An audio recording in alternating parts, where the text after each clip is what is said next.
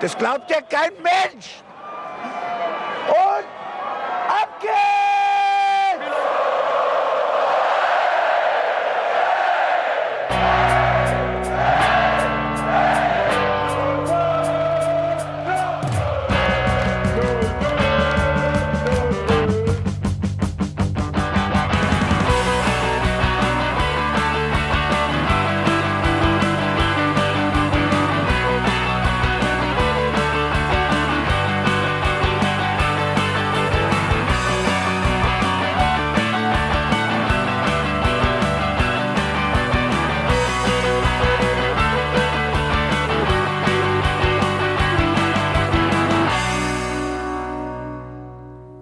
Herzlich willkommen zum Hinterhof-Sänger-Talk. Wir sind heute wieder für euch am Start und wir sprechen über das Heimspiel unserer 05er gegen Borussia Mönchengladbach. Und ich freue mich, dass natürlich wieder nur die kompetentesten Menschen hier an meiner Seite sind.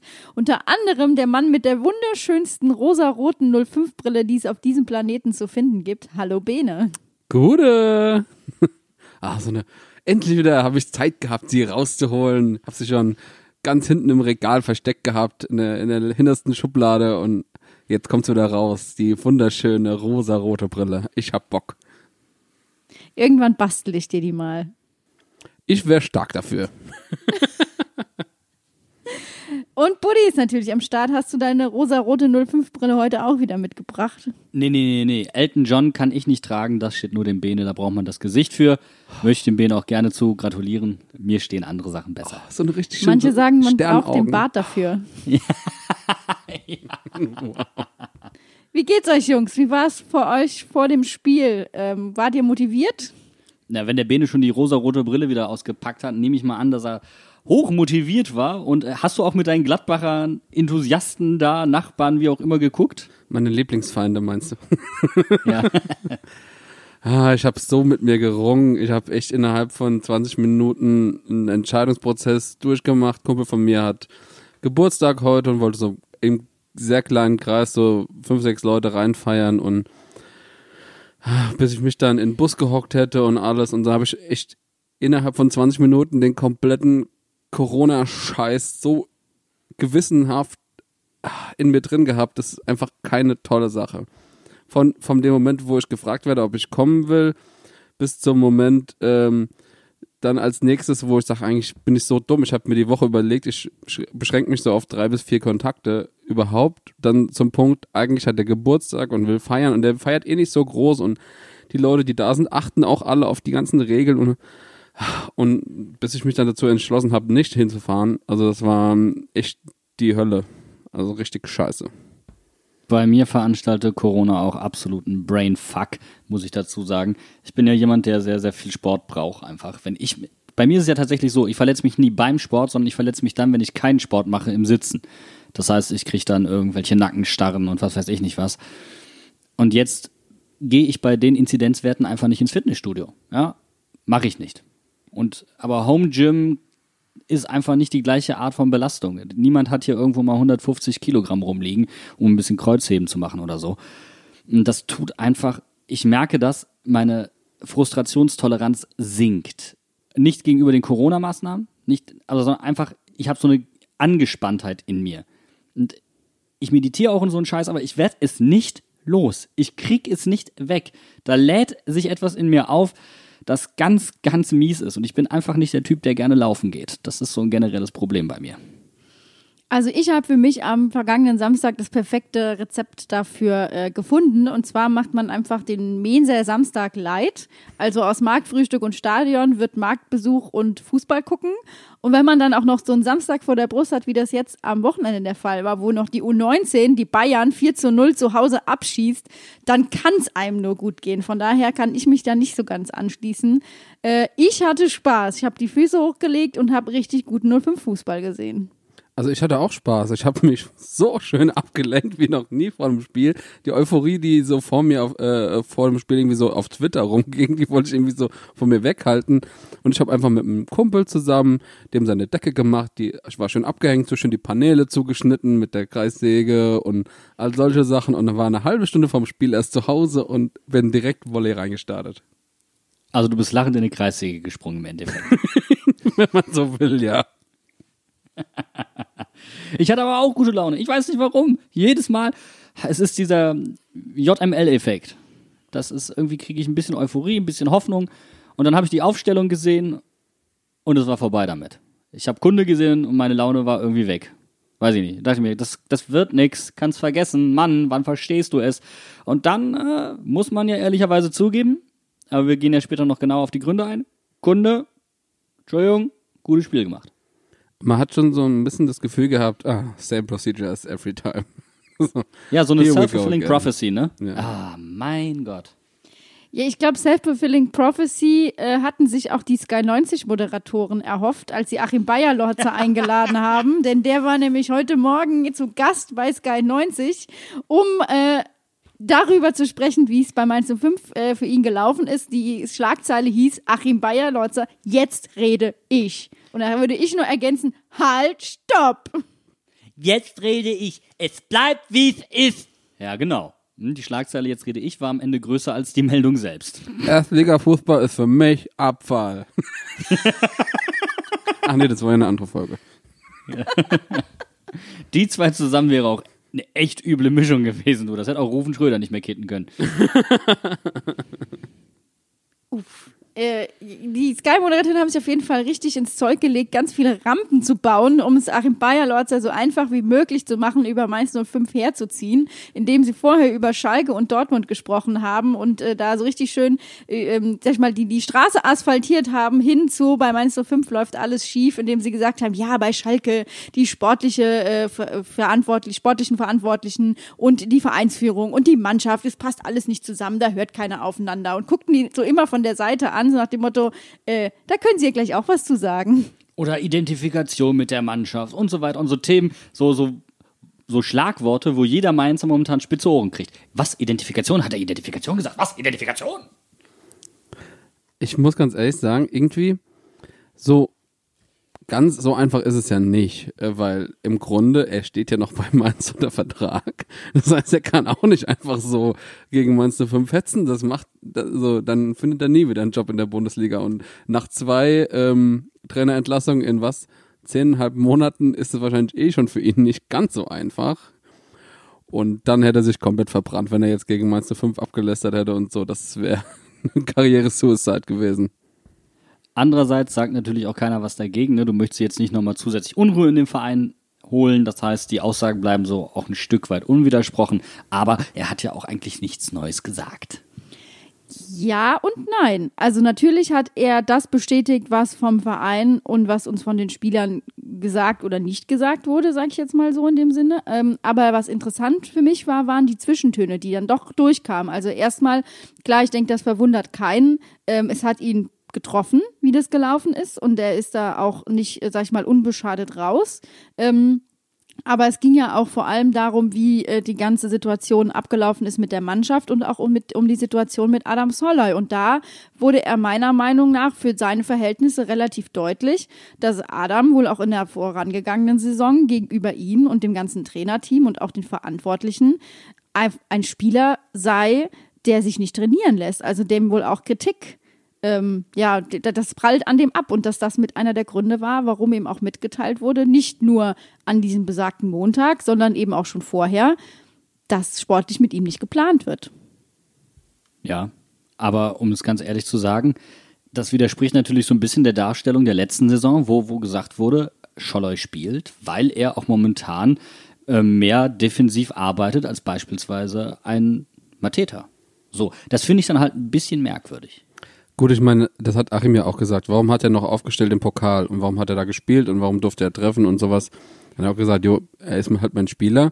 Wenn ich keinen anderen habe, dann stelle ich halt ihn auf. So nach dem Motto, habe ich das jetzt jedenfalls, diese Aussagen interpretiert. Ich hatte aber immer wieder das, das Gefühl, er hat dann auch von diesem Mannschaftsabend erzählt, ähm, wo wo mit Partnerinnen man zusammensitzen durfte und man hätte ja bei dem Abend noch gemeinsam geflaxt, so welche Wohnorte man schon, welche beide schon zusammen so in ihrer gleichen Vita hätten. Und ich habe immer wieder das Gefühl gehabt, ist natürlich total einfach nur auf einer Emotion basierend, was ich jetzt sage, aber ich hatte immer wieder das, das Gefühl, vielleicht hat er ihm hin und wieder in der zwischenmenschlichen Kommunikation falsche Hoffnungen gemacht. das, bleibt, glaube ich, ganz bei ihm, aber ich fand noch überraschend, ähm, so wie er das dargestellt hat, wie die Spieler an ihn rangetreten sind, dass sie das, äh, dass sie das Training nicht aufnehmen wollen. Und äh, was ich auch nicht wusste, ist, dass er als Jugendspieler bei Nürnberg den Streik, den es in den 80ern bei Nürnberg gab, miterlebt hatte. Ah, frühkindliche Prägung, ah, da ist er gescheitert, da, geprägt fürs Leben, möchte man sagen, ist ganz schlimm. Das heißt, jetzt hat er zweimal einen Spielerstreik erlebt und beide Male aus passiver Sicht. Einmal als Jugendspieler, der das mitbekommt, und einmal als Trainer. Ja, es ist schon, es ist schon ähm, eine faszinierende Das als Sache. Trainer passiv mitzuerleben, ist aber auch eine harte Aussage. okay, okay. Nee, aber ich muss ganz ehrlich sagen, das, was Flitz eben gesagt hat, das, das finde ich eigentlich auch.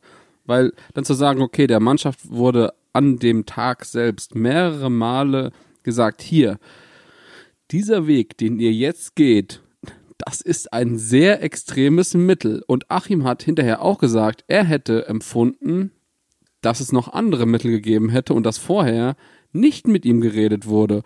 Und ganz ehrlich, an sich, also ich meine, entweder hat die Mannschaft, äh, wenn sie mit ihm gesprochen hat, nicht deutlich genug gesagt, was sie will, oder äh, es wurde nicht mit ihm gesprochen. Beziehungsweise er hat es nicht verstanden. Und das finde ich dann halt schon ziemlich krass, dass, dass, äh, dass äh, hier die Mannschaft zweimal an demselben Tag noch die Möglichkeit bekommt zu sagen, okay, okay wir haben uns jetzt klar geäußert und äh, wir ziehen jetzt den Streik vielleicht nicht durch, aber ähm, dann gesagt haben, nee, okay, jetzt ist Full Go. Aber Bene, was war denn sonst zu, zu erwarten, dass das da drin? Ach so, heute nicht drehen. Ja, ist okay. Gut, ich habe heute eh was anderes vor, ist in Ordnung. Ich sag Rufen kurz Bescheid. Rufen brauchst, gar nicht warten, ist heute nicht. Und ist doch klar, dass erst Achim Bayerlotzer es probiert, irgendwie hinzubiegen und dass dann noch hinterher Rufen probiert, das hinzubiegen, weil denen beiden ist natürlich klar, was das auslöst. Ja, und die, die Spieler, das hat er ja dann auch gesagt, also klar, sie sind nicht auf dem Platz, aber die nächsten Trainingseinheiten bis zum Spiel waren ja wohl die intensivsten und taktisch anspruchsvollsten, die er beim 1 zu 5 gemacht hat. Und ich dachte so, das passt nicht so ganz zusammen. Es äh, hört sich dann eher so an, als hätten die Spieler beschlossen, sie streiken, weil sie wissen, sie setzen ihm damit die Pistole auf die Brust. Und dann machen sie einfach weiter, wie es ist, weil sie wissen, am Samstag ist vorbei. Vor allem, Hä? vor, vor allem dann so ein Spiel gegen Stuttgart zu machen, das passt ja nun auch gar nicht zusammen. So eine Trainingswoche und dann so ein Spiel gegen Stuttgart. Ja. Aber zum Glück ist das Spiel in der Vergangenheit und seitdem haben wir, wie ich finde, uns kontinuierlich weiterentwickelt. Ich wollte gerade sagen, wir nehmen das doch jetzt einfach mal zum Anlass und beschäftigen uns mit dem Spiel gegen Borussia Mönchengladbach. 60 Millionen, will ich sagen, verschenkt, aber hätte man sich besser sechs Schürles gekauft? Sechs was? Sechs Schürles gekauft? Das ist Schirle. Schürle, der Schürle, der Spieler, Ach, der sechs so- Schürle, Alter. Ja, sechs Schürles. Ja, Schürles. Ich habe das, Schor ich hab das Schorle Schorle. verstanden. Ich dachte, Sechsmal Schürle. Umgangssprache.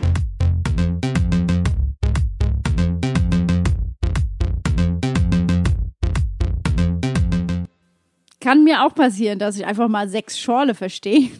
Sechs Schorle. Wisst ihr, was mir gerade gekommen ist? Das war Skyer-Lords. Aua. Und wir dachten, wir müssten alle Bayer-Lotzer Witze schon wegwerfen. Nein, aber da kommen wir wahrscheinlich erst nach sechs Schorlen drauf. Oder sechs Schürles. Boah, hab ich, diese, immer. hab ich diese Bayerlotzer Wortspiele vermisst. Verdammt, das wird mir am meisten fehlen, glaube ich. Das sagt auch einiges über dich aus. Aber wir reden jetzt hier im Hinterhof-Sänger-Talk über den JML-Effekt. Wir reden über das Spiel gegen Borussia Mönchengladbach. Und Lichter hat ja vor, nach dem Spiel gegen Leverkusen gesagt, wir müssten uns in der Offensive verbessern. Gab es denn eurer Meinung nach eine Steigerung in diesem Spiel? Oh ja, mein lieber Gott, die gab es. Ja, zentrale Läufe in die Tiefe, auf die Schnittstelle, die Kette schön auseinandergezogen. Dann hat man eher den Pass in die Tiefe gesucht. Da, man nicht so schnell nach außen gespielt. Das war wunderbar zu sehen, dass da ein klarer Plan da war. Und ah, ich habe da einfach Freude bekommen, ganz ehrlich, richtig Freude bekommen.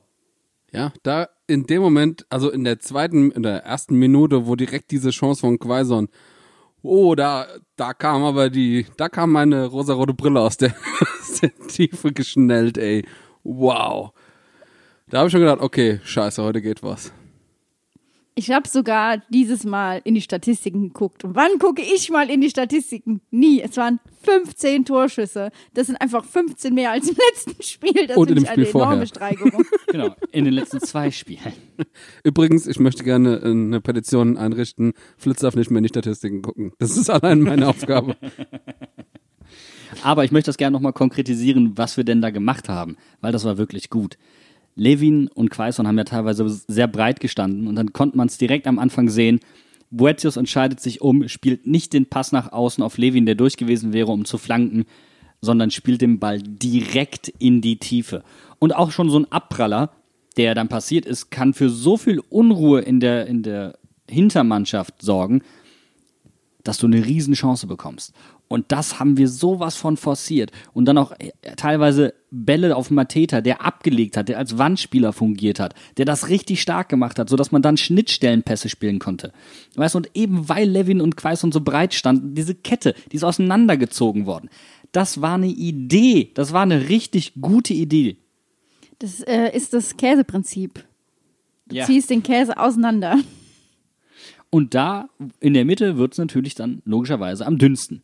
Und das war es dann auch so. Wir sind konsequent durchs Zentrum durchgestochen. Auf jeden Fall. Und wir haben so viele Torchancen gehabt. Also, wir hätten allein, glaube ich, in der ersten Hälfte vier Dinger machen können. das sage ich jetzt nicht so ganz locker. Ähm, allein äh, Boetius, der quasi alleine vorm Tor steht und sich ins Glück schießen kann. Das war noch äh, in was in der 15. Minute oder sowas. Da war gerade erst das 1-0 gefallen. Oder stand es sogar noch 0-0? Ich weiß es nicht. 0-0 stand es noch, ja, ja. Wir hatten auf jeden Fall die Möglichkeit, auch in Führung zu gehen. Und Gladbach muss am Ende glücklich sein, dass es nicht 3-1, 4-1 zur Halbzeit stand. Und das ist vielleicht für mich auch die größte Kritik, die man unserer Mannschaft entgegenbringen muss in diesem Spiel, dass sie die Führung nicht ausbe äh, ausgebaut bekommen haben. Also Boetius, Entschuldigung, der muss mindestens mal unhaltbar sein. Entschuldigung, ich weiß nicht, wie ich es anders ausdrücken soll. Ja, er lässt sich da so sprachlos zurück. Er schießt den halt einfach auf ein Tor. Das auf nennst den du. Was? Also, das war ein ja, Pass. Ja, aber ich bin trotzdem da komplett bei euch und sag, allein die Tatsache, dass ein Offensivkonzept erkennbar war, ähm, ist so viel mehr, was wir uns hätten, äh, also ist einfach so viel mehr als das, was wir in der letzten Woche gesehen haben und spricht für mich eindeutig für eine wunderbare Entwicklung. Ich muss auch wirklich sagen, dass ich das erste Mal seit oh, fast über einem Jahr das Gefühl hatte, du hast eine Mannschaft auf dem Platz, die halbwegs einen Plan hat, die genau weiß, wa- was sie will und die auch in der Lage ist, auf bestimmte Umstände zu reagieren. Denn dieses 1-0 von Gladbach, das hat sie ja jetzt nicht aus dem Konzept gebracht irgendwie. Und das erste Mal, dass ich eine gefestigte Mannschaft wahrgenommen habe, ich finde, das sagt sehr, sehr, sehr, sehr viel aus. Auf jeden Fall, das, das sehe ich ganz genauso. Auch wie, ähm, wie in die Zweikämpfe gegangen wurde, wie Bälle wieder zurückerobert wurden und sowas. Also das hat mir richtig gut gefallen. Man könnte sagen, sie sind zum ersten Mal in das Trikot, das sie tragen, hineingewachsen. Das finde ich eine schöne Analogie. Das passt auch richtig gut, weil ich mich, also ich gehe da auch komplett mit, was dem, was du gesagt hast, Janni, dass man einfach sagt, du hast einfach auf einmal mehrere Optionen und hast nicht mehr das Gefühl, unsere Spieler laufen in Richtung gegnerischen Strafraum und stehen dann da, ohne zu wissen, was sie tun oder wirken völlig planlos, sondern das war einfach von Hand und Fuß getragen und hat funktioniert. Und ähm, es war für mich genau das, was du auch eben gesagt hast, Buddy. Ähm, ich sehe mich dann immer noch im Stadion, wenn ich sehe, dass rechts oder links außen was frei ist, dass ich immer rausrufe und genau in dem Moment, wo du eigentlich diesen Impuls hast, sagen, jetzt spiel den doch mal da raus, kommt aber ein Pass, der perfekt funktioniert. Und da, äh, sold, I'm sold. Also, Ohne Mist, genau das wollte ich gerade auch sagen. Ich finde es so geil, zu sagen, so, oh, passt doch zu Levin und dann geht er zu Quaison und der steht einfach blanko vorm Tor. Oder dann äh, von Quaison zu Boetius. Oh. Oder in der zweiten Hälfte, Levins Chance. Ich habe schon rumgeschrien bei diesem Lupfpass von Kunde, was das für ein Scheiß ist. Hab nicht mehr hingeguckt. Mein Vater sitzt neben mir und sagt so, und ich habe habe die Torchance nicht gesehen, weil ich schon so geflucht habe, weil ich so gewohnt war, dass solche Pässe nicht ankommen. Und ah, wie geil. Ihr sprecht jetzt gerade schon positive Effekte an, die allein so ein Offensivkonzept haben kann, ja.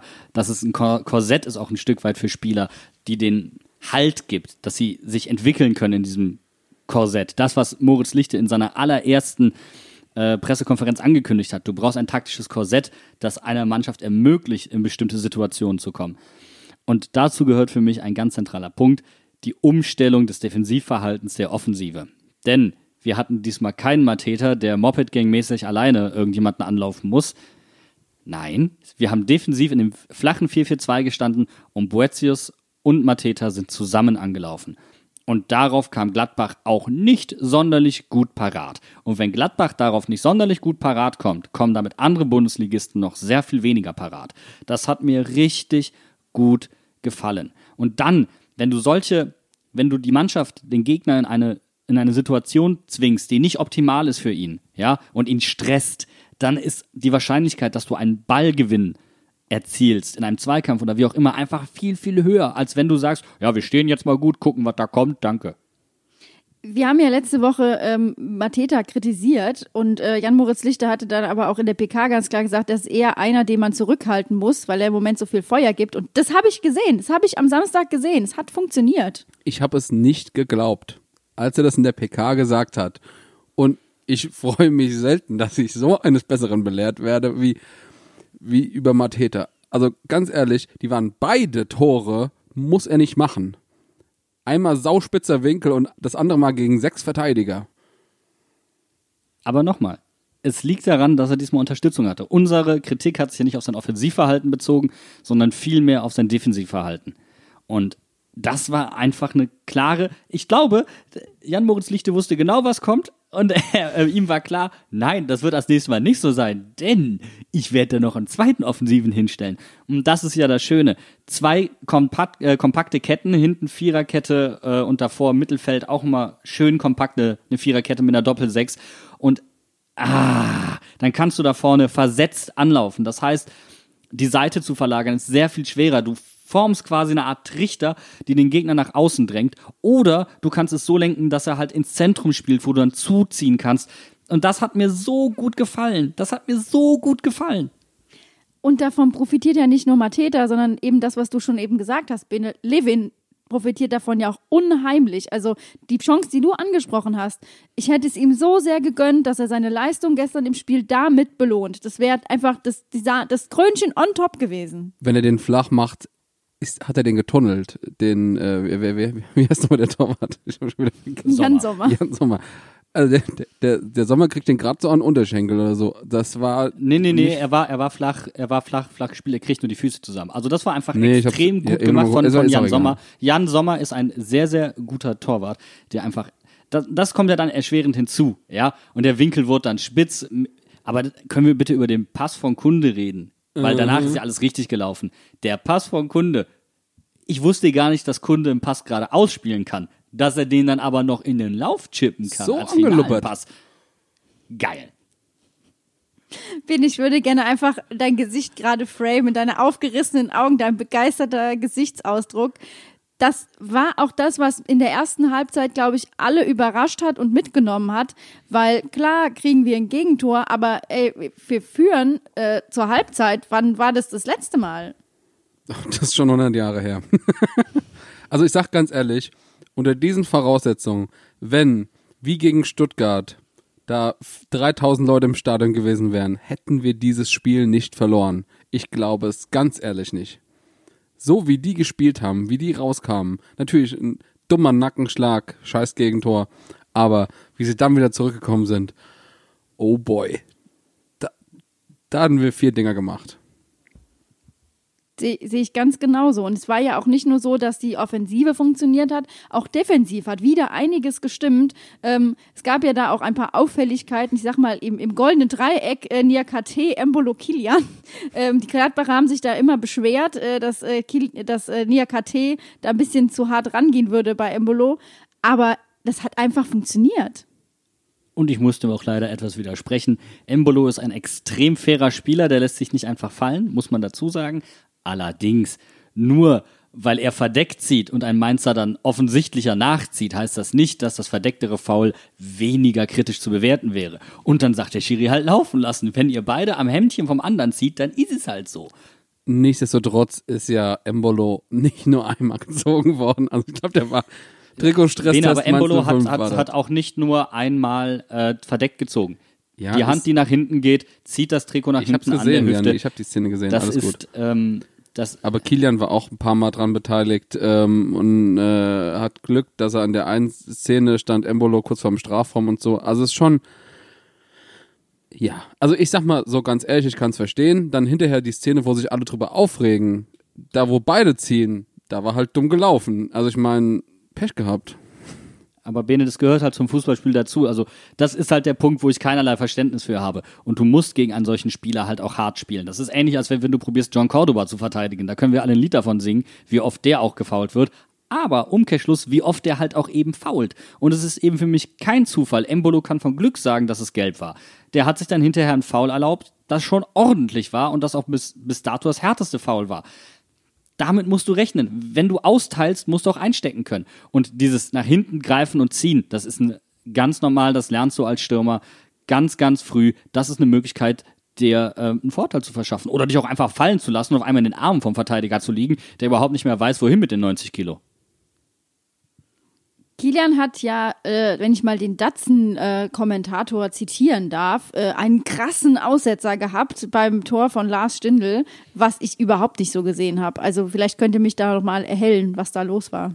Ja, er hat sich verschätzt. Ja, und dann war halt Stindl in der Mitte frei. Der Fehler ist für mich sehr viel früher und geht für mich auf Danny Latzer zurück, der eben nicht drauf geht, der abwartet. Und dann kommt halt ein unbedrängter diagonaler Seitenwechsel und dann ist eine Flanke aus dem Halbfeld möglich und dann, ab dem Moment waren sie am Hinterherlaufen. Und dann verschätzt sich Kilian noch on top da drauf. Aber dass ein, ja, ich glaube, ich weiß, weiß gar nicht, wer den Ball gespielt hat. Ich glaube, das war Rocco Reitz übrigens, der den Seitenwechsel eingeleitet hat. Ähm, dass der so unbedrängt aus dem Mittelfeld herausspielen kann, das darf nicht sein. Da muss Danny Press draufgehen oder zumindest ihn unter Druck setzen. Aber der hat ja gar nichts gemacht. Er stand fünf Meter davon entfernt in der Klositzhaltung und hat sich nicht mehr bewegt.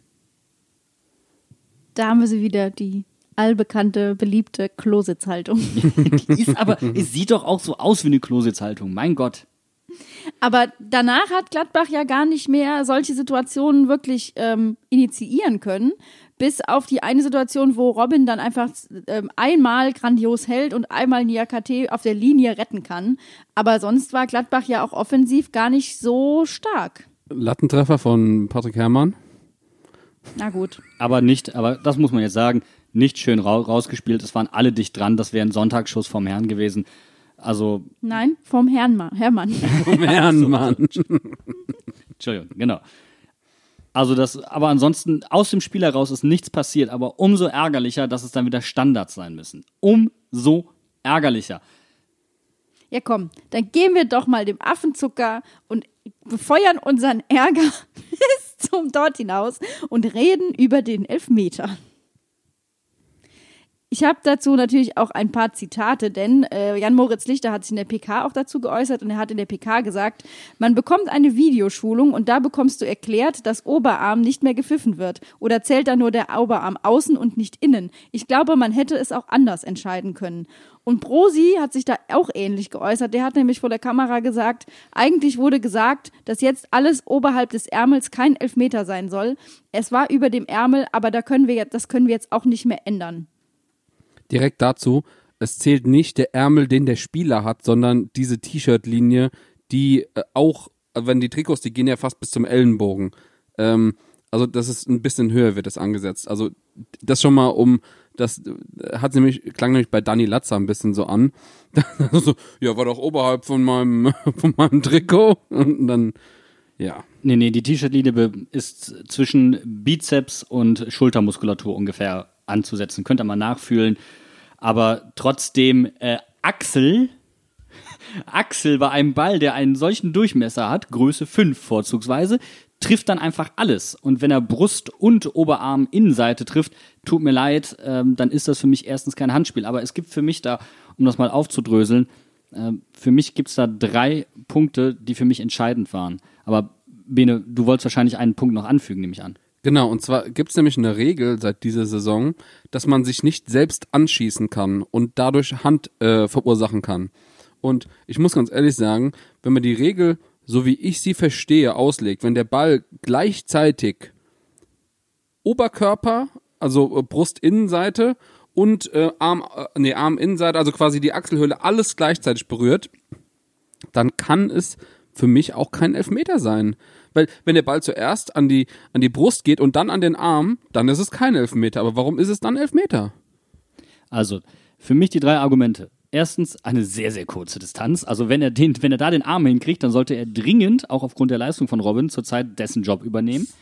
Zweitens, der Arm ist unterhalb der Schulterlinie. Also wenn du von, von der Schulter eine gerade Linie ziehst, der Arm ist nicht auf Kopfhöhe, sondern er geht tendenziell nach unten. Das heißt, es ist keine, es gibt also von der, vom IFAB und auch von, von der DFL so ein Uhrendiagramm.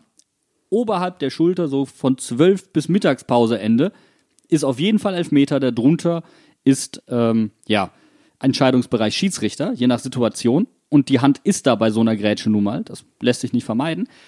Und das dritte, das haben wir gerade schon angesprochen, ist die T-Shirt-Linie. Das Argument hast du gerade schon wunderbar ausgeführt. Deswegen für mich kein Elfmeter. Und was für mich dann ärgerlich ist, ich kann verstehen, dass das pfeift. Der VAR muss das für mich aber sehen und muss es korrigieren. Und diese Situation hat es übrigens in München gegeben, beim Spiel der SGE. Vergleichbare Szene, gleiche Stelle am Körper und kein Elfmeter. Ich spiele jetzt einfach mal den Spielverderber, aber bei der Szene in München äh, liegt der Spieler auf dem Boden und stützt sich ab. Der rutscht. Und ich, das, da bin, sind wir wieder bei dem Punkt, ist der VR, muss der VAR da eingreifen oder nicht? Und egal, ob das jetzt ein Elfmeter war oder nicht, das, der Elfmeter wurde gegeben und die Entscheidung ist emotional und es hat den Spielausgang verändert. Das definitiv, aber, und das ist jetzt mein finales Argument, wenn ich sage, ich kann irgendwo verstehen, dass man den pfeift oder da hingeht und wenn es halt nicht korrigiert wird, okay, aber dann muss die Situation mit Christoph Kramer ebenfalls vorher als Elfmeter gepfiffen werden. Und das wurde sie nicht. Und das ist keine einheitliche Linie. Und das ist meine Kernkritik an dieser ganzen Geschichte. Wenn er diesen Elfmeter gibt, dann muss er vorher Mainz auch noch eingeben nach dem Handspiel von Kramer. Und das ist einfach ärgerlich in Summe. Vor allen Dingen, wenn es dann eine für mich klar falsche Entscheidung ist. Und ich bin übrigens nicht der Meinung, dass Kramer vorher Handspiel war. Nur wenn er den gibt gegen Mainz, dann muss er auch den gegen Kramer geben. Entschuldigung. Es ist natürlich ein bisschen blöd, dass die Szene von Kramer quasi in keiner Wiederholung gezeigt wurde, in keiner anderen Szene wurde einfach nur gesagt, nee, nee, war nix. Und Ja. allein das fühle ich mich schon wieder als kleiner Verein übervorteilt. Tut mir leid, aber es ist einfach so. Bei Bayern hätten sie die Warum? Szene fünfmal gezeigt. Ganz sicher. Und ich erinnere in dem Kontext einfach nur mal an die glanzvolle Parade von einem gewissen Jerome Boateng, äh, der die Meisterschaft damit entschieden hat. es war eine vergleichbare Situation und der hatte beide Hände überm Kopf. Ne? Also von daher, äh, das, ich glaube, das Kernproblem, wir können da ewig drüber reden, beim VAR ist einfach, dass durch diesen Videobeweis eine spielübergreifende Vergleichbarkeit geschaffen wird, die der die Schiedsrichter einfach nicht entsprechen können. Ja, die ist einfach nicht gegeben. was mich, also das hatte ich, das, ich bin da bei euch. Ich finde das ärgerlich. Im Endeffekt emotionalisiert so eine Entscheidung immer. Ähm, ich habe mich aber ehrlicherweise persönlich daran gewöhnt und lass es einfach darüber zu sprechen. Was mich aber wirklich unheimlich traurig gemacht hat, war dann das 3 zu 2. Also da habe ich wirklich gedacht, weißt du, du bist doch Mainz 05-Fan und dann bist du so gebeutelt und dann siehst du, wie die Jungs sich mal endlich reinhängen, wie die ein gutes Fußballspiel machen. Und dann kriegen wir so ein Standardgegentor. Das hat richtig, richtig wehgetan. Vor allen Dingen ein einfaches Tor am ersten Pfosten. Auch bitte, bitte, stell da einfach den Größten hin und da kann der schon nicht mehr hingespielt werden. Das ist einfach nur ärgerlich. Das ist so einfach zu verteidigen. Das einfachste der einfachsten Gegentore. Aber das ist eben dieser psychologische Effekt, den dann so ein Ausgleich haben kann. Und wenn du, das sind klar, normal Psyche, wir kennen das alle, wir haben viel Arbeit in etwas investiert und anstatt dann zu sagen, wir begnügen uns jetzt damit, nehmen diesen Punkt mit, sagst du, ich will das aber gewinnen. Und dann ist vorbei. Ich glaube, diesen psychologischen Effekt, der wurde nochmal verstärkt, weil Gladbach bisher in der Saison irgendwie ähm, von fünf oder sechs Toren, die sie geschossen haben, alle außer einen aus Standards entstanden sind. Und wir haben dagegen schon fünf Standardgegentore bekommen. Das heißt, die haben genauso viele geschossen, wie wir bekommen haben. Und irgendwie ist es dann so eine self-fulfilling prophecy. Und ich denke mir so, jo, okay, das war halt klar, dass wir jetzt ein Standardgegentor gegen die bekommen. Vor allem, nachdem wir die im Grunde vorher relativ gut verteidigt haben. Ich meine, die Gladbacher kamen zwar an Ball, aber es waren jetzt nicht Bälle, die aufs Tor kamen oder sowas nach Ecken, sondern die wurden halt geköpft und die gingen irgendwie kurz daneben. Finde ich so ärgerlich. In der letzten Woche haben wir uns noch darüber aufgeregt, dass wir keine Standards vernünftig schießen können. Und jetzt müssen wir uns wieder fragen, wann schaffen wir es endlich, das zu verteidigen? Also es ist ja nicht, wir befinden uns ja hier in so einem Hamsterrad. Gefühlt sprechen wir jede Woche über unsere Standardschwäche. Und inzwischen ist das die Einstiegsfrage in jedes Bewerbungsgespräch bei Mainz, Mainz 05. Kennen Sie sich mit Standards aus? Kennen, kennen, kennen Sie sich mit Standards aus? Hallo? Hallo? Sie? Sie? Achso. Ja, das ist, genau, ich glaube, das ist wie so bei so einem Bewerbungsgespräch, so nach dem Motto, nicht was sind Ihre persönlichen Stärken und Schwächen, sondern erzählen Sie uns mal, wie trainieren Sie Standards? Wie, können Sie wie, wie stellen? Sie sich in der Mittagspause auf? Ja, ich stehe am Zigarettenautomat, so, hm, lehne mich da an. Ist Bene, hast du, hast du ein Rezept? Hab ich ein Rezept? Nein, Für Waffeln, bitte, für Waffeln. keine Ahnung. Ah, Es, es fuckt einen einfach ab. Es ist gefühlt seit zwei, drei Jahren oder so haben wir dieses Problem mit den Standards. Das hat bei Sandro angefangen, haben wir gesagt, hm, gibt's da nicht mal vielleicht einen Co-Trainer, der sich dem annehmen kann? Dann unter Achim haben wir es gesagt und jetzt unter Jan Moritz Lichte sagen wir das auch. Es nervt. Es ist ein Scheißthema und ich will, dass das jetzt endlich gefixt wird. So, hier habt ihr es zuerst gehört. Der Bene will, dass das gefixt wird. Und zwar flotti. Nächste Woche wollen wir keine blöden Standardgegentore sehen. Vielleicht sehen wir ja mal ein Standardtor. Das wäre auch mal schön. Würde ich nehmen, würde ich, würde ich safe nehmen. Ja. Wir müssen, wenn wir über die Standardschwächen reden, dann müssen wir, sind wir automatisch schon bei den Problemen des Spiels. Und ähm, so ungern und so wenig ich der Meinung bin, dass Mainz eine Torwartdiskussion braucht, müssen wir uns über die Spieleröffnung von Robin Zentner unterhalten. Ja. Aber es ist ja nicht so, als ob wir diese Problematik nicht angetriggert hätten irgendwo. Ne? Tut mir furchtbar leid, dass ich das jetzt mal so sagen muss. Weil es ist eine offensichtliche Schwäche von Robin Sentner. Und sie tritt jetzt ganz offen zutage. Und du hast jetzt das Gefühl, wo Florian Müller weg ist, fehlt ihm der Druck, performen zu müssen. Und auf einmal performt er nicht mehr. Was er sich gestern am Ball geleistet hat, war nicht Profifußball reif. vier, vier Bälle, wo er unbedrängt ist und den Ball in die erste Anlaufreihe von dem Gegner passt oder in die zweite Reihe. Ey, also, Aber vor allen Dingen in den Fuß. In den Fuß. also ja, war schon präzise eigentlich. also das, ohne Mist, so brillant er wirklich auf der Linie gehalten hat, das komplette Spiel über, auch beim Rauslaufen, kurz vor der Halbzeit und sowas. Ich meine, die Szene hat er natürlich auch selbst eingeleitet durch seinen Pass, aber wow, das nervt. Es wird ja immer so getan, wenn man davon redet, dass ein Torwart mitspielen muss. Dass es da um kurze Pässe geht, dass er den Sechser mimen sollte oder wie auch immer. Aber das ist ja nicht so. Ein Torwart kann ja auf verschiedenen Ebenen mitspielen, ja. Du kannst zum einen kurzpassmäßig mitspielen, wie es Jan Sommer häufig tut. Du kannst Halbräume, halblange Bälle spielen. Und du kannst Abschläge machen. Ja, also lang, vielleicht als Zielspieler. Und am besten kannst du alles drei. Aber Robin Zentner, tut mir so leid, dass ich das sagen muss, kann nichts davon sonderlich gut. Und das ist ein Problem. Und das ist nicht erst seit dieser Saison so, nur weil er jetzt so offensichtliche Fehler macht, die er gegen Gladbach ja irgendwie traditionell macht inzwischen. Auf einen habe, habe ich, hatte ich mich definitiv eingestellt auf einen Fehler. Es ist einfach so, dass er das seit, also wir haben die Statistiken uns in der Sommerreportage angeguckt, die macht er ja, seit er die Nummer eins geworden ist, regelmäßig. Aber ich bin trotzdem der Meinung, dass ich gebe ihn nicht auf. Der kriegt es hin. Ich glaube wirklich, dass er daran arbeiten kann. Ähm, aber man muss auch sagen, er hat verdammt gut gehalten in diesem Spiel. Also diesen einen Save da, da, da, da, da merkt man wieder, warum er ja eigentlich im Tor steht, weil er das nämlich richtig gut kann. Und er sortiert ja auch seine Vordermannschaft und Ich damit würde nee, ihm das nicht absprechen. Nee, ich widerspreche dem komplett. Ich widerspreche dem komplett. Für mich hat Achim Bayerlotzer Robin Zentner aufgrund der Mentalität genommen.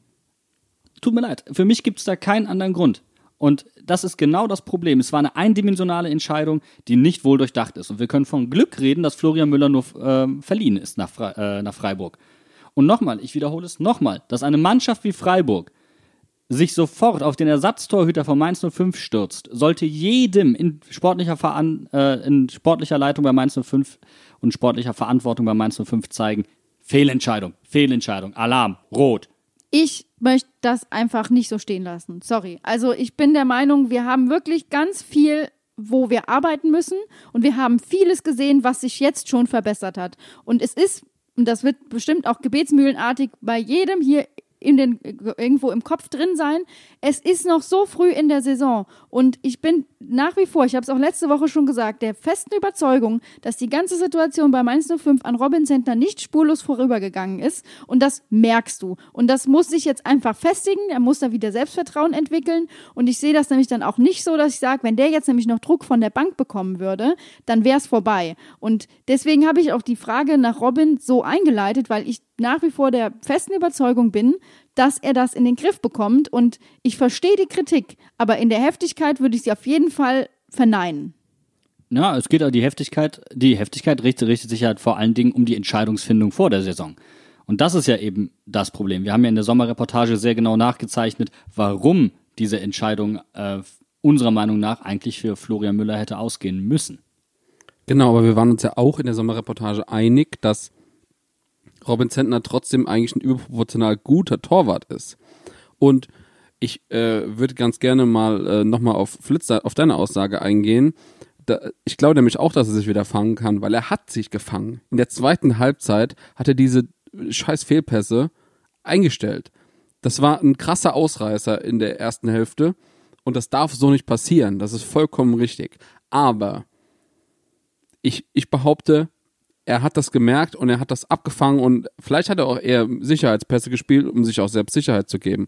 Aber ich glaube tatsächlich auch, das, was du gesagt hast, dass er vielleicht auch als Führungsspieler in der Mannschaft, er sitzt ja auch im Mannschaftsrat und dass die vielleicht da ein bisschen einen auf den Deckel bekommen haben vom Verein, einerseits. Andererseits, dass er vielleicht auch verdammt schlechtes Gewissen hat, was sie da gemacht haben. Ganz ehrlich, so weit würde ich, würde ich nicht gehen, aber ich möchte jetzt mal eine ganz böse These aufstellen. Gladbach stand danach höher, Gladbach ist offensiver angelaufen, Gladbach hat bessere Spieler eingewechselt, Gladbach hat viel mehr Zugriff in der zweiten Halbzeit aufs Spiel bekommen. Ein Torwart, der dann in der Lage ist, Bälle vernünftig rauszuspielen, hätte der Mannschaft vielleicht gut getan und hätte sie nicht in so verdammte Bedrängnis gebracht. Und nochmal, es geht hier nicht um seine Defensivqualitäten als Torhüter. Die stehen außer Frage, die sind unfassbar gut. Und dass er ein toller Charakter ist und dass er eine wichtige Mentalität mit reinbringt, auch unbenommen. Nur, das reicht inzwischen im heutigen Torwartspiel einfach nicht mehr. Und wenn du so darauf angewiesen bist, dass du hinten raus auch irgendwie Entlastung kriegst und du kriegst sie nicht, weil ja auch die langen Bälle kamen ja nicht an. Keiner. Keiner. Die, selbst, selbst an der Mittellinie, die Dinger gehen ja zwei Meter über den Zielspieler hinaus. Das ist nicht knapp.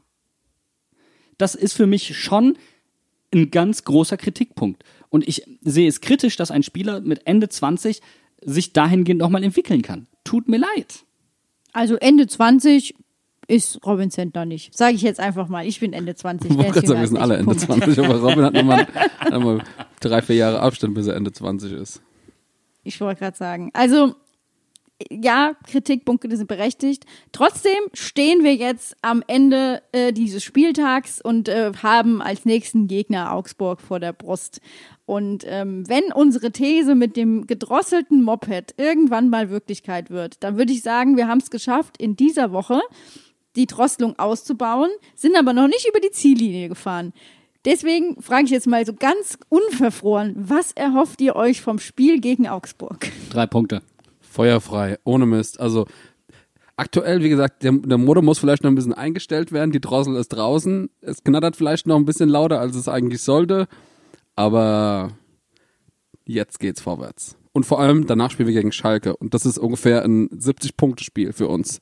Und für Schalke auch. Und ganz ehrlich, wir sind momentan eigentlich kein Aufbaugegner. Wir, wir sind so schlecht, wir können gar keinen mehr aufbauen. Das ist, das muss eigentlich der, der Grund dafür sein, dass wir diese Spiele gewinnen. Weißt du was? Wir sind unser eigener Aufbaugegner. Wie wär's denn da damit? Wir bauen uns einfach selber auf.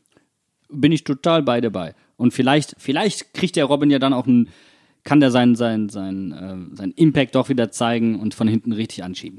Wäre halt nice gewesen, wenn Robin so einen Elfmeter halt einfach mal hält. Das wäre fürs Selbstbewusstsein so plus 15 Prozent oder so, ganz sicher.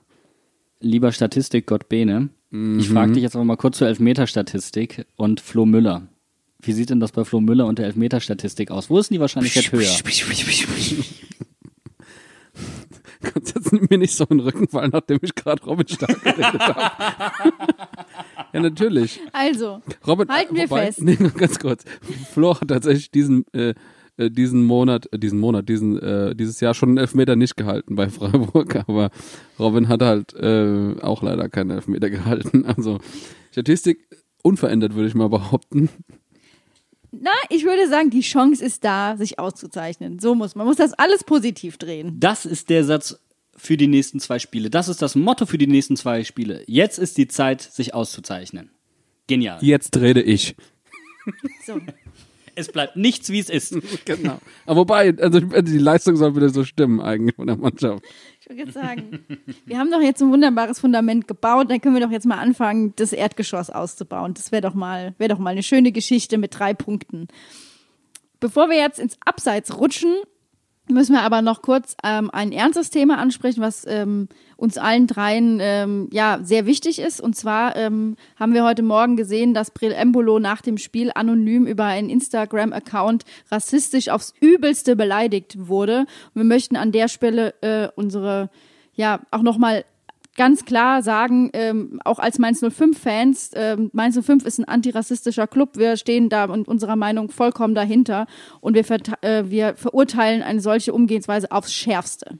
Absolut zum Kotzen. Wer du bist, lösch dich. Ach ja, er hat sich ja schon gelöscht, die Feige.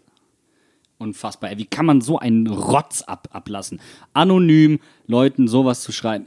Ich, ich werde es niemals verstehen können. Junge, egal wer du bist, du bist nicht Fan von irgendeinem Bundesliga-Verein. Tut mir leid, denn ich glaube, ich kenne keinen Bundesliga-Verein, der das irgendwie gutheißen würde. Einfach ein Loser. Ganz ehrlich, Verlierer im Leben.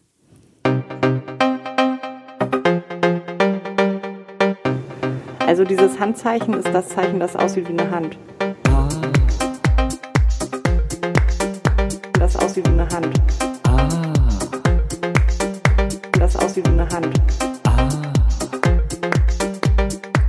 Mensch, Hand hier!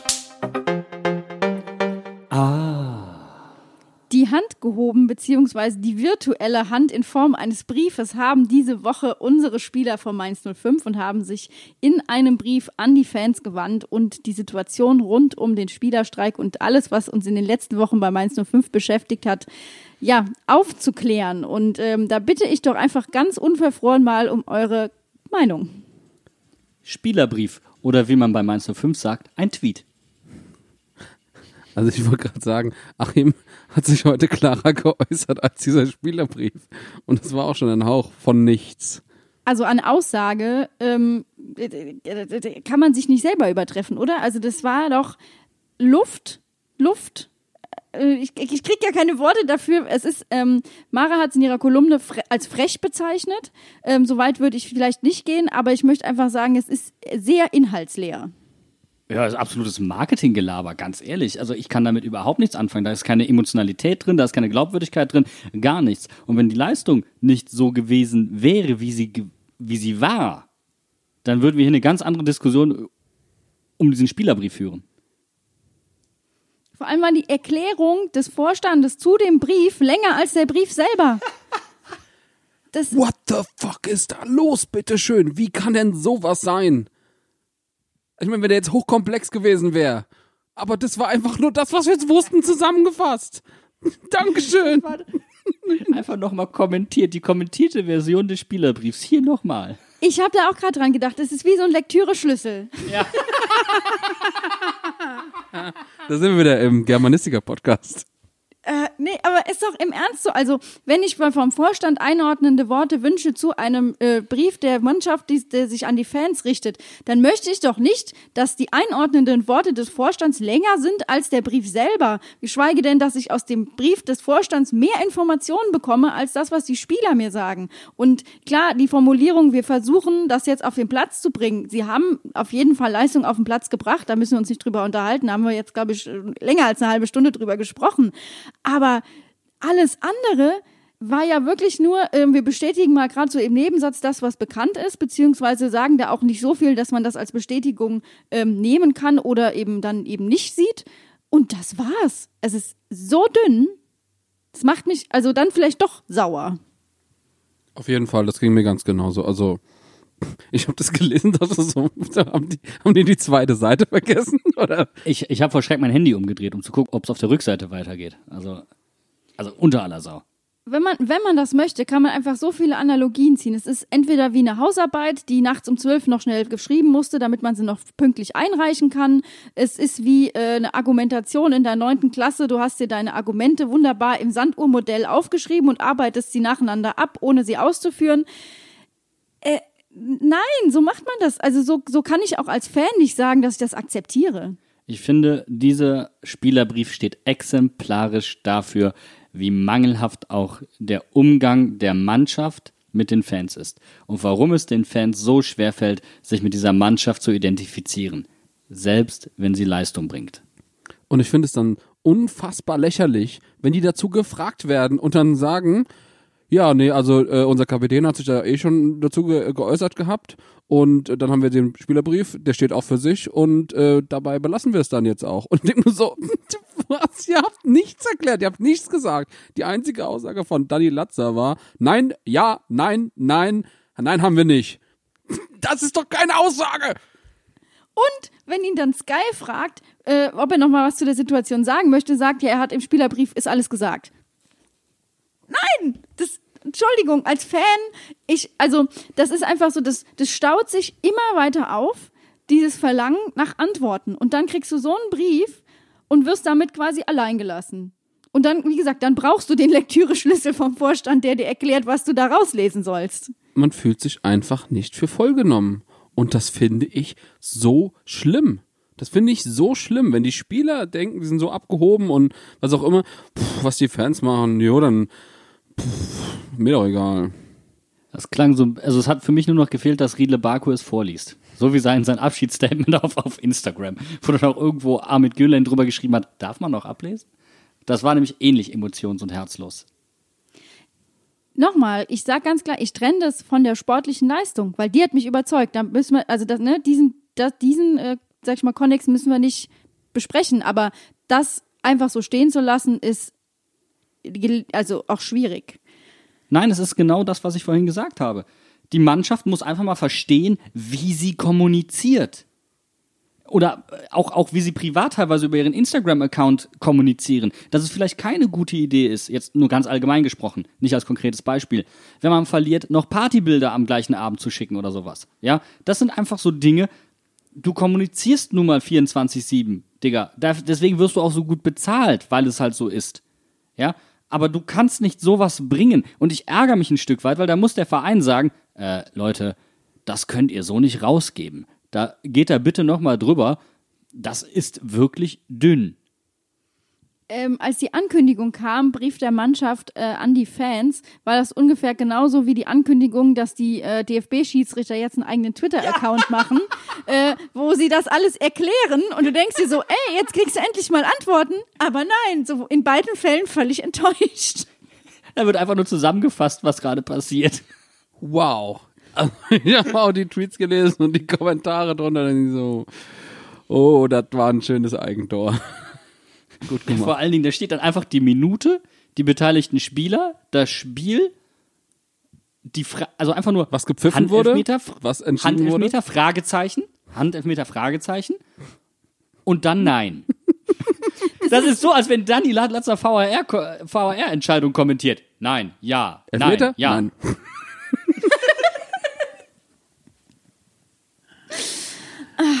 ja, ich, vielleicht, das, um, das ist, glaube ich, vielleicht das einzige Argument, was man zur Ehrenrettung anführen könnte, bedeutet das intern wie extern, es ist sie haben fertig. So, es ist alles, äh, ne, hier ist so schön äh, alles gesagt und Schlussende aus. Wir reden nicht mehr drüber, es kommt in eine Kiste und die wird nicht mehr aufgemacht. In der Hoffnung, dass es vielleicht dann eben Spielern, die damit äh, Probleme haben oder die sich schwer tun damit, dass es denen dann wieder besser geht. So, und jetzt müsste die Mitgliedsversammlung kommen. So. So ist es. Und jetzt, jetzt müssten diese Themen auf den Tisch kommen. So. Und was passiert? Wird abgesagt. Scheiße. Ja, Rest respektive, sie wird ja verschoben, in Anführungszeichen. Und heute kam ja noch die Erklärung von Stefan Hofmann, was denn mit diesem ich finde, das können wir uns mal, wir müssen mal darüber reden, wie das sein kann, dass man etwas kommuniziert und immer noch mal eine Erklärung hinterher schieben muss. Dann stimmt doch was schon was nicht mit der Kommunikation in erster Instanz. Fällt euch das nicht auf, Freunde? Also, wie gesagt, Stefan Hofmann, da kam heute eine Erklärung, was mit dieser Verschiebung gemeint ist und wie das juristisch einzuordnen wäre. Es wurde ja auch unter der Woche im Kicker, äh, wurde ja auch, ähm, ich zitiere, Professor Lars Leuchner äh, gefragt, seines Zeichen Professor für bürgerliches Recht, Handels- und Gesellschaftsrecht, der dann O-Ton im Kicker sagte, der Gesetzgeber hat bewusst als Reaktion auf die Covid-19-Pandemie für Vereine die Möglichkeit geschaffen, virtuelle Mitgliederversammlungen abzuhalten. Es gibt inzwischen viele Anbieter, die auf die Durchführung entsprechender Versammlungen spezialisiert sind. Man muss sich schon fragen, wer in der Lage sein soll, eine virtuelle Mitgliederversammlung durchzuführen, wenn nicht ein Verein mit Professionalisierungsgrad eines Fußball-Bundesligisten. Ich finde auch vor allem der Grund, der vorgeschoben wird, warum man das als Präsenzveranstaltung machen wollte, den finde ich ein bisschen fadenscheinlich. Zu sagen, man hat ja den, den Alten und Kranken und Gehbehinderten und Leuten, die extrem witterungsempfindlich sind, gibt man ja die Möglichkeit, das Ganze aus der Lounge drin zu machen und dann zu sagen, ähm, ja, äh, aber eigentlich, aber die Leute, die aus genau diesen Gründen zu Hause bleiben, nee, aber tut mir leid, ihr verliert euer Stimmrecht. Das ist doch total dumm. Wie viele Leute gibt's, die genau wegen dieser Pandemie eben zu Hause bleiben und die auch zu Hause geblieben wären, wenn die Mitgliedsveranstaltung stattgefunden hätte? Das finde ich nämlich viel schlimmer, dass denen ihr, äh, ihr, ihr Recht, ihre Stimme abzugeben, nämlich eigentlich geraubt worden wäre. Weil so viele Leute gibt es. Wir haben einen Verein, der eine Mitgliedsstruktur hat, die sehr alt ist. Und da kann ich mir sehr gut vorstellen, dass da viele Leute zu Hause geblieben wären. ich finde vor allen Dingen den Satz in der Erklärung äh, etwas dürftig, der sagt, ja, natürlich beschäftigen wir uns intensiv mit Konzepten für digitale sowie hybride Veranstaltungen. Hör mal, die Sachlage ist ja nicht neu. Die Prognosen, dass es im Herbst respektive Winter wieder zu Anstiegen kommt, zu einer zweiten Welle vermutlich kommt, sind ja nicht neu. Kann mir doch keiner erklären, was ist denn das für eine Planung, dass man einfach sagt, ja dann äh, einfach mal so, was hätte gegen eine hybride Veranstaltung gesprochen? Wenn man denn optimistisch war, war das doch das Maximum, das man erwarten konnte. So und so viele Leute sind da und man bittet die Leute, die digital nicht zurechtkommen, zu kommen und bietet gleichzeitig Hilfestellung an bei der Teilnahme. Das geht, ist gut realisierbar. Und das tut man nicht.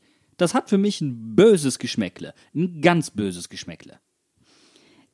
Am Freitag, äh, äh, Quatsch, am, doch am Freitagabend in den Tagesthemen war das. Ingo Zamperoni hat das gesagt im Gespräch mit den Ärzten, als es darum ging, wie sich Konzertveranstalter ähm, in der Krise zurechtfinden können. Er hat gesagt, learn from a crisis. Das heißt, du musst dir bewusst werden, dass die Situation, wie sie aktuell gerade ist, ja nichts ist, was jetzt mal eben schnell vorbei ist. Und da helfen natürlich auch solche Bilder nicht, wie jetzt aus dem Stadion in Köpenick oder die Mitgliederversammlung von Hertha im Olympiastadion, die nämlich als Präsenzveranstaltung stattgefunden hat mit Mindestabstand im Stadion, sondern du musst doch gerade dann sagen, ähm, wir können nicht davon ausgehen, dass sich die Situation so weit entspannt, dass eine Mitgliederversammlung möglich wäre. Also musst du doch damit rechnen, musst es planen. Ich sehe das wie du, Buddy, dass man sagt, man muss sich dann einfach mit den äh, Möglichkeiten auseinandersetzen, die es gibt. Das haben auch die Unis geschafft. Die haben auch in den letzten im letzten Semester und auch im kommenden Semester wird es wieder virtuelle Veranstaltungen und Seminare geben, wo ich als Student eine aktive Teilnahme erfüllen muss. Das heißt, ich muss äh, mich einbringen,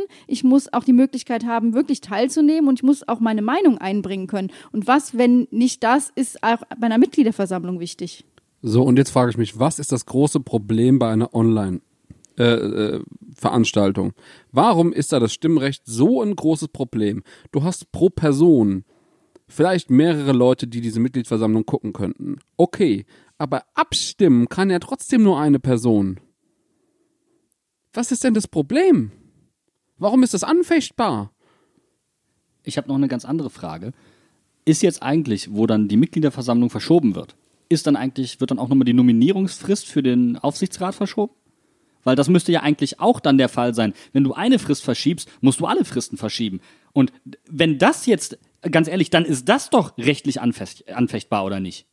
Auf jeden Fall würde ich so sagen. Aber weißt du, was mir direkt da für eine Frage kommt? Wer sind denn überhaupt die Kandidaten? Wir haben immer noch keine Vorstellung bekommen von den Kandidaten. Wir haben die Namen in dem Brief von der Einladung bekommen, aber das war's. Und ansonsten hat man nur irgendwelche Bildartikel über Leute, die Christian Heidel zurückbringen wollen. Hallo? Da, Das war keine da- da offizielle Vorstellung und die sollte diese Woche kommen. Da, da kommen wir auf jeden Fall gleich auch noch drauf zu sprechen, Bene. Das ist äh, nur aufgeschoben, nicht aufgehoben. Ähm, aber das offizielle Argument war ja, ähm, ich zitiere jetzt Hofmann, der gesagt hat, äh, bei einem gemeinnützigen Sportverein wie dem ersten FSV Mainz 05 ist der persönliche und der soziale Austausch zwischen den Mitgliedern und das Zusammentreffen an einem physischen Ort zur Ausübung der Mitgliederrechte eine hohe Bedeutung. So ist als Vereinszweck, so ist es der, als Vereinszweck in der Satzung auch die Pflege, Förderung und Verbreitung des gesellschaftlichen Vereinslebens fest verankert. Das musst du doch aber, also dann ist doch die Frage, wenn du das jetzt aktuell gerade nicht kannst, wie kannst du es ausleben? Es muss ja Alternativen geben. Ja, das äh, klingt nach der Absage einer Ferienfreizeit in Zeiten von Covid-19, wenn ich ehrlich bin. So, aber was ist denn das Fazit daraus? Heißt das, die Mitgliedsveranstaltung wird auf nach die Pandemie verschoben in vier Jahren, was manche Experten schätzen oder was? Wird so lange verlängert und pff, nö, gibt halt keine Abstimmung oder was? Was soll denn der Scheiß? Irgendwie muss es durchgeführt werden und die wurde schon verschoben von Juli auf Oktober. Im Juli wäre es noch möglich gewesen, die zu machen. Scheiße. Ich finde es vor allen Dingen deswegen kritisch, weil jetzt der Aufsichtsrat schon wieder eine Möglichkeit hat, sich hinsichtlich einer neuen Wahl wieder zu profilieren. Das geht nicht. Das geht einfach nicht. Und ich bin ganz ehrlich, für mich ist der Aufsichtsrat das Kernproblem von Mainz 05 zurzeit. Das Kernproblem. Denn bei Sky 90 haben sie Achim Bayerlotzer schon probiert, Rampen zu bauen, indem sie über Identifikation und so weiter von Schalke 04 gesprochen haben bei den Spielern.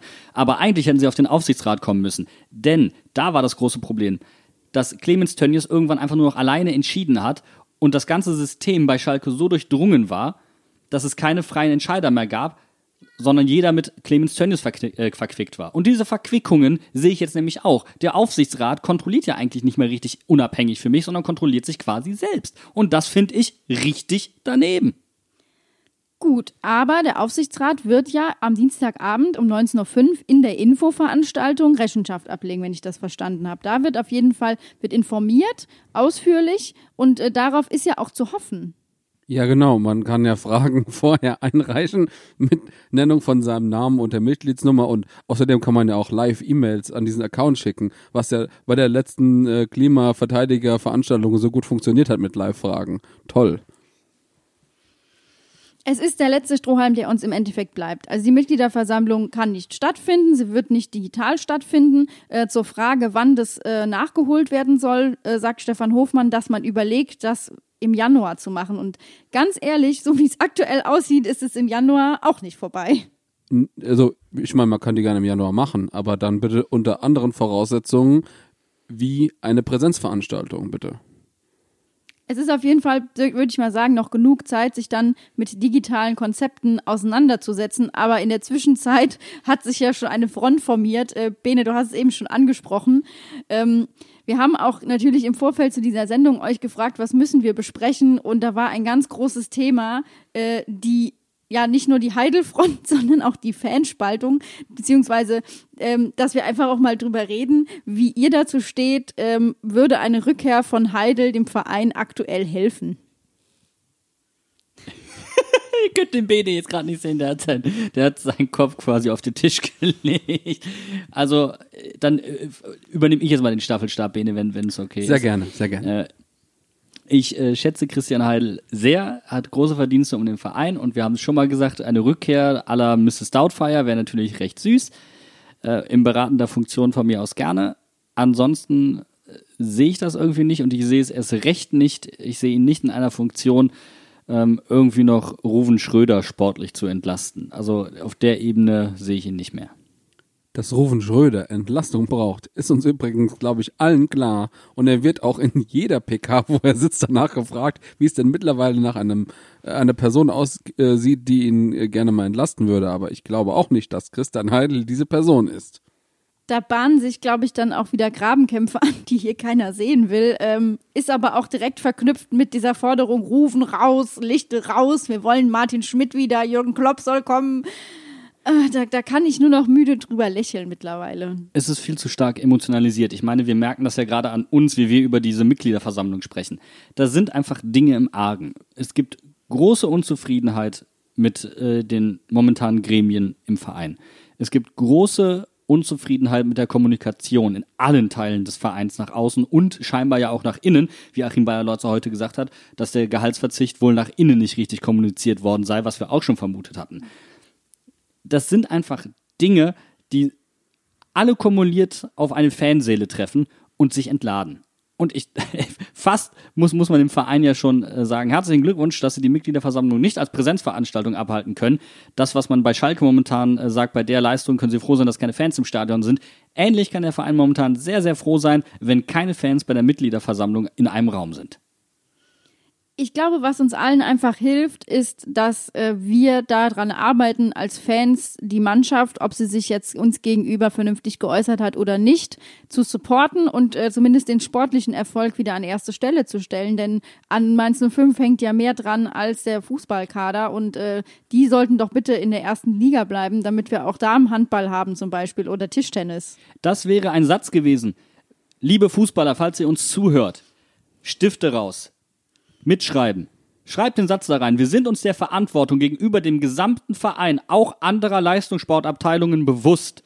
Und uns ist klar, dass ein solcher Verzicht auf diese Abteilungen zurückfällt und auch ein Imageschaden nach sich zieht, auch denen gegenüber. Uns ist bewusst, dass wir richtig Mist gebaut haben. Den Satz da rein, dann nehme ich euch vielleicht irgendwas von dem Marketinggeschwätz auch ab. Bene nickt und hält den Daumen hoch und möchte nichts dazu sagen. Ich, kann, ich könnte es nicht besser ausdrücken, ohne Mist. Also ich könnte das jetzt nur noch verschlimmern. Weil, das musst du doch auch mal sagen, beim, beim Handball, beim Tischtennis, natürlich haben die auch auf Gehalt verzichtet. Das hat uns Thomas Zeitz, damals der Bundesliga-Trainer der Dynamites, hier auch bei uns gesagt. Die haben auch auf Gehalt verzichtet. Ist ja nicht so, als ob die jetzt gesagt hätten, ach so, äh, aber da bitte nur bei den Fußballern verzichten. Ja, Quatsch. Wir sind ein Verein. Ein Verein. Können wir das bitte nochmal deutlich machen? Hier ist mehr als Fußball. Ja, vor allem. Und nicht auch nicht nur die Fußballer und die Handballer und so, auch die Mitarbeiter.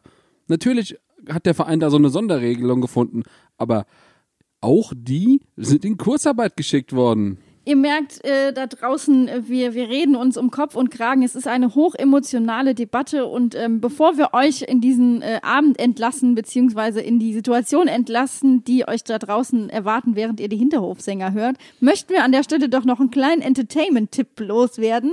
Und zwar, äh, falls euch nicht zum Lachen zumute ist, schaut euch einfach mal die aktuellen PKs von Mainz 05 an. Die haben es nämlich humortechnisch ganz schön in sich.